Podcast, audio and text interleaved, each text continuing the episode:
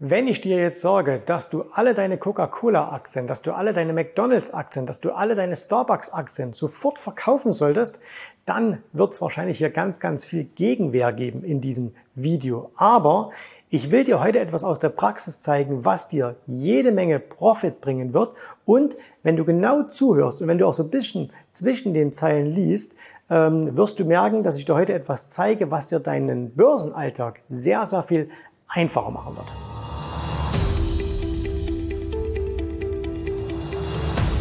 Du siehst hinter mir hier in diesem Chart die ähm, Aktie von Coca-Cola. Ne? Und wenn du dir das hier so anschaust, wie die sich so im Laufe der Jahre äh, entwickelt hat, ne? also wir sind hier vorne irgendwo bei 2000, ähm, also über 20 Jahre siehst du ja dran, na klar möchtest du diese Aktie im Depot haben.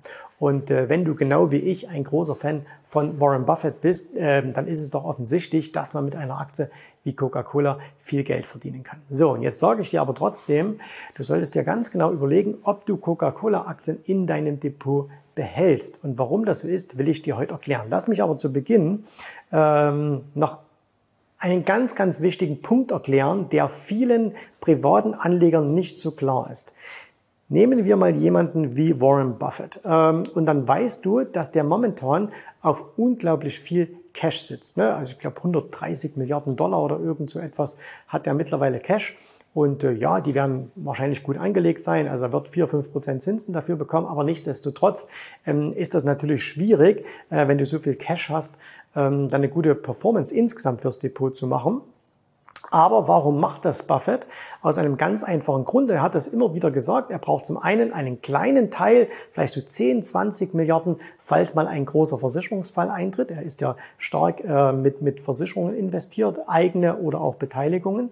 Und äh, zum anderen sagt er immer wieder, wir haben mehr Geld als Ideen. Ja, das heißt, er hat jede Menge Geld, er findet aber nicht so richtiges, was er kaufen könnte, weder an den Börsen noch außerhalb der Börsen. So, und jetzt gibt es einen ganz, ganz großen Unterschied zu uns Privatanlegern. Den meisten Privatanlegern geht es nämlich genau umgekehrt. Nämlich die meisten Privatanleger haben mehr Ideen als Geld. Und das kennst du wahrscheinlich von dir selber, ähm, gerade wenn wir eine Phase haben, wo die Börsen steigen. Ne? Wir hatten jetzt erst vor einigen Tagen zum ersten Mal wieder neue Allzeithochs, beispielsweise im S&P 500. Äh, und dann sehen doch ganz, ganz viele Aktien gut aus. Und dann überlegst du dir vielleicht, welche soll ich jetzt kaufen? Soll ich diese kaufen oder soll ich jene kaufen? So. Und äh, im Zweifelsfall ist das dann oftmals, für welche Aktie man sich entscheidet, gar keine so wirklich rationelle Entscheidung, sondern das ist so ein bisschen auch Gefühl. Ne? Da sagt man vielleicht, Mensch, komm, Buffett hat hier eine Coca-Cola und deswegen kaufe ich mir die auch. So. Und ähm, als Privater ist es aber ganz, ganz wichtig, sich zu überlegen, wenn ich jetzt dieses eine Investment, egal was das ist, tätige, dann habe ich kein Geld mehr für ein anderes Investment. Ne? Und deswegen musst du dir als Privatanleger sehr, sehr genau überlegen, wohin steckst du dein Geld, weil du eben im Gegensatz zu Institutionen oder auch jemand wie Warren Buffett eben nicht unbegrenzte Geldmittel hast. So, und ähm, da will ich dir heute etwas zeigen. Dieses Konzept, äh, das bringen wir schon unseren Kunden seit einigen ähm, Jahren in der Academy bei. Und äh, ich nutze es auch selber wirklich regelmäßig. Ähm, beispielsweise, jetzt kommt so ein Zwischensatz, äh, nämlich wenn ich mich entscheiden muss, nehme ich ein neues Investment oder schmeiße ich auch mal ein Investment raus? Was passiert, wenn eine Aktie ausbricht? Soll ich die dann wirklich kaufen oder soll ich sie nicht kaufen?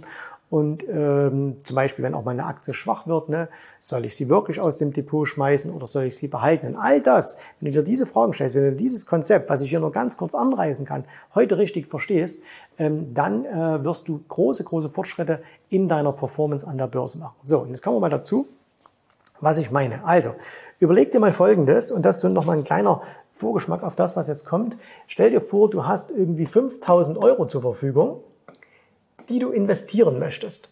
Und jetzt kannst du natürlich sagen, okay, ich splitte das auf, kaufe einen ETF, aber wir bleiben mal, du, du möchtest Einzelaktien kaufen. Ja?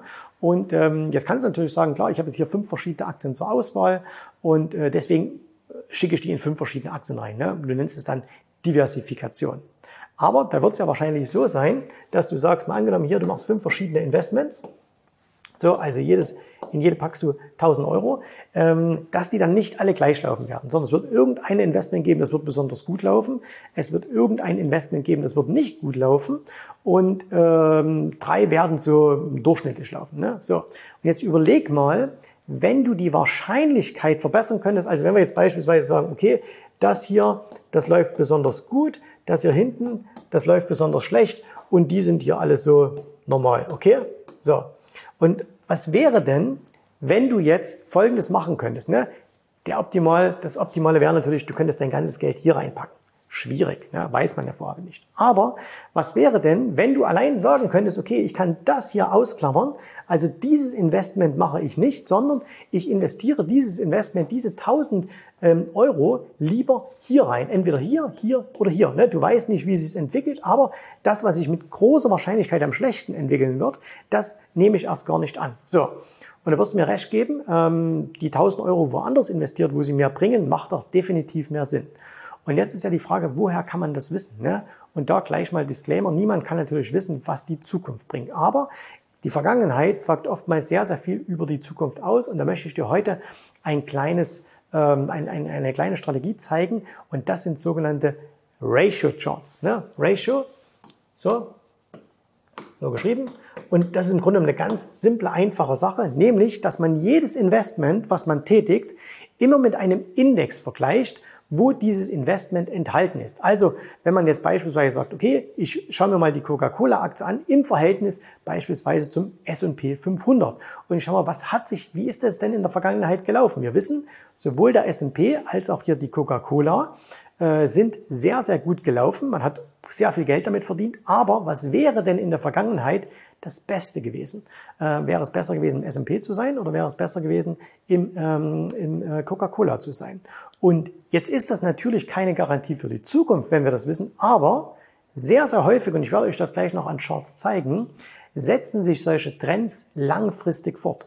Und äh, das bedeutet also, wenn ich wüsste, okay, dieses Investment hat in der Vergangenheit, obwohl es selber gut gelaufen ist, obwohl der Chart das hier macht, ne, äh, trotzdem immer schlechter performt als beispielsweise eine andere Aktie oder aber, ähm, und das ist das Einfachste, als der breite Index, dann macht es doch eigentlich keinen Sinn, dieses Investment einzugehen, wenn ich das Geld doch woanders reintun könnte, wo es mehr bringt. Weil Zinseszinseffekt, ne, je mehr es, ähm, das, das eine Investment gegenüber dem anderen äh, sich entwickelt und wenn es nur ein, zwei Prozent pro Jahr sind, äh, macht es im Laufe der Jahre unglaublich große Summen aus. So, und ähm, jetzt äh, nehmen wir das alles hier mal Nehmen wir das alles mal weg.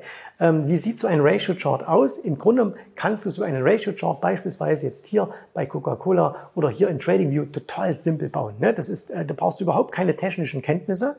Das Einzige, was du machst, du gibst bei Symbol einfach ähm, zwei Symbole ein, die du ähm, kombinierst. Und zwar würdest du jetzt hier sagen, zum Beispiel Coca-Cola hat das Symbol KO und jetzt machst du einfach hier so einen Querstrich und schreibst dahinter beispielsweise SPY.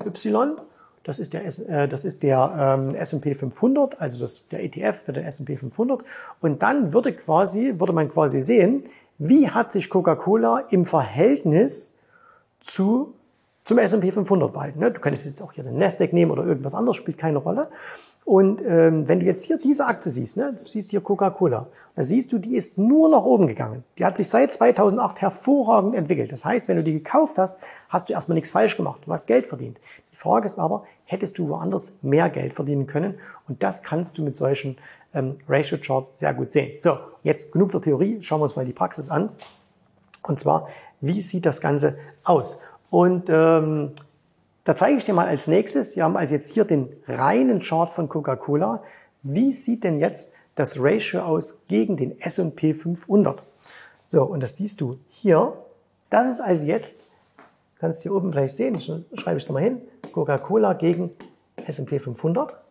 So, und da siehst du plötzlich, da siehst du, dass hier die Coca-Cola-Aktie viel schlechter gelaufen ist in den letzten Jahren als der S&P 500. Ne? Es gab mal Zeiten, da ist sie ein bisschen besser gelaufen. Da gab es wieder Zeiten, ist sie wieder ein bisschen schlechter gelaufen. Aber wenn wir uns das Ganze jetzt mal langfristig anschauen, das sind wie gesagt 20 Jahre, dann siehst du, dass in den letzten 20 Jahren, obwohl Coca-Cola eine fantastische Firma ist, obwohl Coca-Cola in dieser Zeit deutlich vom Kurs her zugelegt hat, immer schlechter gelaufen ist als der S&P 500. Und jetzt kommt Folgendes. Nein, du kannst nicht in die Zukunft schauen. Aber was du machen kannst, du kannst natürlich sagen, hey, Warum war denn das so? Warum ist denn beispielsweise bei einer Coca-Cola das 20 Jahre lang schlechter gelaufen? Da wirst du relativ schnell darauf kommen, naja gut, Coca-Cola hat wahrscheinlich seine besten Zeiten vom Wachstum her hinter sich. Ne? Also die werden immer noch gutes Geld verdienen, wahrscheinlich auf, auf ewige Zeiten, werden die Dividenden zahlen, die Dividenden werden jedes Jahr ein bisschen erhöht und so weiter. Aber so, so riesig wachsen, wie beispielsweise in den 1980er Jahren, als Buffett seine Position gekauft hat, das wird nicht mehr passieren. Und daher macht es wahrscheinlich keinen Sinn, in Coca-Cola zu investieren, wenn du gleichzeitig sagen könntest, okay, dann nehme ich doch lieber den S&P, beispielsweise einen ETF, wo ähm, viele neue Unternehmen drin sind, wo viele, viele Wachstumsunternehmen, die du nicht unbedingt kennen musst oder kennen kannst, aber die dann insgesamt den Index mehr nach oben schieben. Ja? So, und jetzt haben wir uns das hier mal angeschaut für Coca-Cola. Gibt es das noch für andere? Und da schauen wir uns mal die nächste Aktie an. Auch so eine klassische Lieblingsaktie vieler Anleger. Ähm, man kauft, was man kennt und das hier ist McDonald's. Und ganz ehrlich, wer möchte nicht diese Aktie haben? Ne? Wer möchte nicht diese Aktie haben und in diese Aktie investieren? Man sieht also hier, wie fantastisch sich die entwickelt hat über die letzten 20 Jahre. Und auch jetzt schauen wir uns nochmal den S&P 500 dazu an, also den Ratio Chart. Und äh, da sehen wir hier, dass aber trotzdem in den, es gab Zeiten, da hat sich die Aktie viel, viel besser entwickelt. Aber seit ungefähr so, naja, man kann sagen, über zehn Jahren ist die Wertentwicklung von McDonald's nur noch so wie der S&P 500. Das heißt, ist es nicht besser. Ja? Und jetzt kommt schon mal der erste Punkt, worauf du achten könntest, Nämlich, dass du sagst, wenn du vor der Entscheidung stehst und sagst, okay, ich möchte eine neue Aktie kaufen. Ne? Ich möchte, ich habe wieder eine Idee, ich habe wieder ein bisschen Geld und möchte etwas in meinem Depot dazu kaufen oder du möchtest auch meine Position erhöhen. Dann frag dich immer, macht das Sinn? Macht das Sinn, jetzt genau diese Aktie zu kaufen oder gibt es nicht vielleicht was anderes, was besser wäre? Und auch hier wieder die Frage, warum ist das so? Kann natürlich auch so sein, dass es nur eine Seitwärtsbewegung ist und dann in Zukunft wird McDonald's wieder stärker wachsen. Wenn du mal ein bisschen darüber nachdenkst, auch hier die Wahrscheinlichkeit eben nicht ganz so groß. Ne? Und dann kannst du sowas ganz Simples nehmen, wie hier. Du siehst es hier, ich habe zum Beispiel hier so einen ganz simplen Moving Average mal eingebaut. Ne? Das ist jetzt ein 20er, du könntest auch alles andere nehmen. Das ist ein Monatschart, du könntest Wochencharts nehmen, was auch immer. Das spielt nicht so sehr die Rolle. Aber du kannst zumindest jetzt sowas mal nehmen, um zu sagen, okay, ich gucke mir das mal an.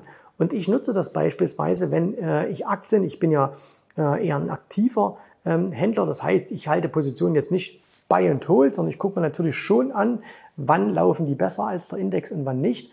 Und wenn sie dann mal zur Schwäche neigen, diese Aktien selber und aber auch gegen den Index, dann trenne ich mich auch von diesen Aktien, weil ich handle alle meine Aktien in einer äh, vermögensverwaltenden GmbH und deswegen habe ich damit kein steuerliches Problem, wie es vielleicht Privatanleger haben. Und äh, deswegen kann ich das auch machen. Und wenn ich dann eben merke, hey, angenommen, jetzt würde McDonald's nach oben ausbrechen, ne? dann kann ich mir die natürlich kaufen. Aber ich könnte mir auch überlegen, naja, gut, guck mal, aber besser als der S&P ist die auch nicht gelaufen. Ich habe das Einzelaktienrisiko und äh, vielleicht läuft es sogar in den nächsten Jahren schlechter. Mache ich, suche vielleicht lieber ein anderes Investment. Okay? Gucken wir uns mal als nächstes an, nämlich hier. Wir schauen uns mal eine Aktie an, die auch viele von euch kennen. Und zwar ist das Starbucks. Ne? Und das sieht man auch, Starbucks kennt jeder. Ne? Und jeder fragt sich, wie man sechs Dollar für einen Kaffee bezahlen kann. Glaub mir, das machen wahnsinnig viele Leute. Selbst für einen Tee äh, wird da viel bezahlt. Und auch hier eine tolle, tolle Entwicklung. Ne? Und wenn man das jetzt so sieht, wenn ich so sage, hey, hättest du diese Aktie, sagen wir mal, vielleicht hier ab dem Jahr 2016 gerne gehabt, Ne? Hättest du da gern diese Aktie gehabt oder wärst du lieber in einem ETF gewesen? So, dann werden viele sagen, ja, wenn ich das hier so sehe, also wäre schon ganz gern mal äh, in dieser Aktie gewesen. Schauen wir es uns an, auch hier wieder gegen den, ähm, den ähm, S&P 500. Und da siehst du, hier seit 2016 hat sich diese Aktie, obwohl sie selber toll gelaufen ist, viel, viel schlechter entwickelt als der S&P 500. Und ähm, das ist also eine ganz, ganz spannende äh, Sache, die man sich da anschauen kann. Und ähm, ich kenne viele Händler, die das auf ganz unterschiedliche Art und Weise nutzen. Ne? Also du könntest so einen Ratio-Chart nehmen. Und äh, ich habe zum Beispiel für alle meine Aktien, die ich in meinem Depot habe, immer noch in meiner Watchlist immer noch einen Ratio-Chart. Immer noch mit dazu. Und dann schaue ich mir das regelmäßig mal an. Ne? Und wenn ich so, hey, irgendwie, ne, da, da stimmt irgendwie was nicht, dann gehen wir noch mal ganz kurz hier zurück. Also wir hatten hier 2016, so, und äh, dann sehen wir hier ab 2016, ne, da ging die Aktie so ein bisschen seitwärts und dann ging sie wieder ein bisschen hoch. Aber wenn ich eben mir das dann anschaue im Ratio-Chart, sehe ich, naja, Mensch, du, die wird aber immer schlechter als der S&P. Das heißt, woanders wäre mein Geld viel, viel besser aufgehoben. Dann kann ich natürlich zum Beispiel Entscheidungen treffen, stocke ich diese Aktie auf. Also du musst es ja noch nicht mal verkaufen, aber wenn du sagst, hey, ich habe wieder Geld, äh, welche Aktie kaufe ich? Und du guckst dir den Preisverlauf an und sagst, oh, die sieht doch ganz gut aus, ne? Kaufe ich die mal wieder? Hm, ist vielleicht gar nicht so die clevere Idee. Und nochmal, du hast immer mehr Ideen als Geld. Ne? Buffett hat immer mehr Geld als Ideen, du hast immer mehr Ideen als Geld. So, geht das auch anders? Kann man damit natürlich auch mal äh, Aktien finden, die besser laufen? Klar, mit, dem, mit, einem, mit, einer, mit einem IPO, mit einer neu an den Markt kommenden Aktie kannst du es nicht machen, weil da hast du ja keine Historie. Aber wir schauen uns mal eine Aktie an, die auch wieder äh, jeder von euch kennt. Ne? Und zwar ist das hier natürlich die Apple. So, und das siehst du hier, Apple fantastisch, ne? also brauchen wir nicht drüber reden, du könntest jetzt auch Nvidia nehmen und so weiter und so fort. Und jetzt habe ich allerdings mal hier diese Apple mir nicht gegen den S&P 500 angeschaut, sondern man muss natürlich sich auch mit dem anschauen, wo sie drin ist, nämlich mit dem Nasdaq. So, und da sehen wir hier, das ist jetzt das Ratio gegen den Nasdaq und da sehen wir, dass momentan äh, oder dass die ganze Zeit eigentlich die Aktie immer besser lief als der Nasdaq selbst. Das heißt, es war besser zu sagen, okay, angenommen die Aktie bricht nach oben aus und ich sage, hm, Mensch, die ist in der Vergangenheit immer besser gelaufen als der, ähm, als der Nasdaq, dann wieder Geld rein in die Aktie. So, ähm, nochmal, es ist keine Garantie für die Zukunft, aber es macht dir Entscheidungen leichter und es geht ja nur darum, erinnert dich mal an das, was ich am Anfang sagte, wenn du fünf ähm, Entscheidungen treffen musst und du sagst, okay, ich lasse die schlechteste, nämlich die mit der geringsten Wahrscheinlichkeit weg. Ne? Und wenn du halt jetzt fünf Aktien zur Auswahl hast und du schaust dir überall die Ratio-Charts an und da ist es vielleicht beim ersten so, besser als der Markt, besser als der Markt, besser als der Markt, wieder Markt, schlechter als der Markt. Als Beispiel, okay? Dann ist es doch sinnvoll zu sagen, okay, wenn die sich schon in der Vergangenheit schlechter als der Markt entwickelt hat, was soll in Zukunft kommen, dass sie sich besser entwickelt? Ne? So, das kannst du kurzfristig machen, das kannst du mittelfristig, das kannst du langfristig machen. Ich will dir das nur einfach mal als Gedankenansatz mitgeben, dass du mal darüber nachdenkst, ne? dass du also nicht einfach nur Chart, oh, okay, kenne ich, kaufe ich, sondern dass du es ein bisschen cleverer machst. Ne? Weil so entstehen Überrenditen. Und äh, das wird dir nicht immer gelingen. Nicht jeder Trade ist da perfekt. Ähm, das, du hast keine hundertprozentige Garantie. Ne? Aber wenn du Dinge machst, die eine hohe Trefferwahrscheinlichkeit haben, die eine hohe Wahrscheinlichkeit haben, dass sie dir mehr Rendite bringen und du machst diese Dinge immer und immer und immer wieder und das sehr, sehr diszipliniert, wirst du im Laufe der Zeit ganz klar eine deutliche Überrendite gegenüber dem Markt ähm, gewinnen. Und du siehst zum Beispiel hier jetzt bei der Apple, ne, dass die sich momentan, und du könntest ja sogar äh, so ein bisschen hier so Trendfolge machen, ne, mit steigen hoch, steigen tief. Und jetzt, oh, guck mal hier, äh, was ist denn, wenn jetzt die Apple beispielsweise hier runtergehen würde? Okay? So, dann hättest du einen Trendbruch gegenüber dem Nasdaq. Und da wäre es vielleicht auch mal gut, nachdem die ja so fantastisch gelaufen ist, vielleicht auch mal wieder ein bisschen Geld rauszuziehen und woanders reinzupacken. Und äh, gerade wer sich jetzt Gedanken macht, Mensch, hier diese M7-Aktien, ne, also die sieben größten Tech-Aktien, ähm, wie werden die in Zukunft weiterlaufen? Da werdet ihr einige finden, wie beispielsweise eine Nvidia oder auch eine Microsoft, die momentan immer noch deutlich besser laufen als der Nasdaq selbst. Ihr werdet aber auch einige finden, wie beispielsweise Tesla, ähm, die deutlich schlechter laufen als der Markt. Und dann macht es eben Sinn zu sagen, okay, wo konzentriere ich mich? Nochmal, keine Garantie, aber mach Dinge mit hoher Wahrscheinlichkeit. Wenn du immer nur Dinge machst mit einer hohen Wahrscheinlichkeit, hast du am Ende ein besseres Auskommen, als wenn du immer Dinge machst mit einer geringen Wahrscheinlichkeit. So, und ähm, das sind so kleine Konzepte, ne? das war jetzt hier mal kurz gefasst, das kann man noch viel, viel ausführlicher machen, noch mit viel mehr Beispielen, aber das sind so Konzepte, die wir eben auch unseren Kunden in der Academy zeigen und weil wir eben sagen, okay, du brauchst einen systematischen Ansatz. Und systematisch heißt nicht, Computer, mach mal für mich, sondern dass wir sagen, okay, du musst einfach mal Dinge ähm, ein bisschen systematischer angehen, du musst dir Überlegungen machen, du musst weg von diesem 0815 denken, was alle machen, weil wenn, wenn du das machst, was alle machen, kommt auch nur das raus, was alle rausbekommen. Und du willst doch ein bisschen mehr. Und wenn du sagst, okay, coole Sache, finde ich spannend, was gibt's da noch?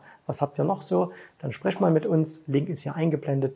Und äh, wenn dir das Ganze gefallen hat, dann schreib mir das mal in die Kommentare. Schreib mir auch gerne mal deine Meinung. Kennst du das? Nutzt du das?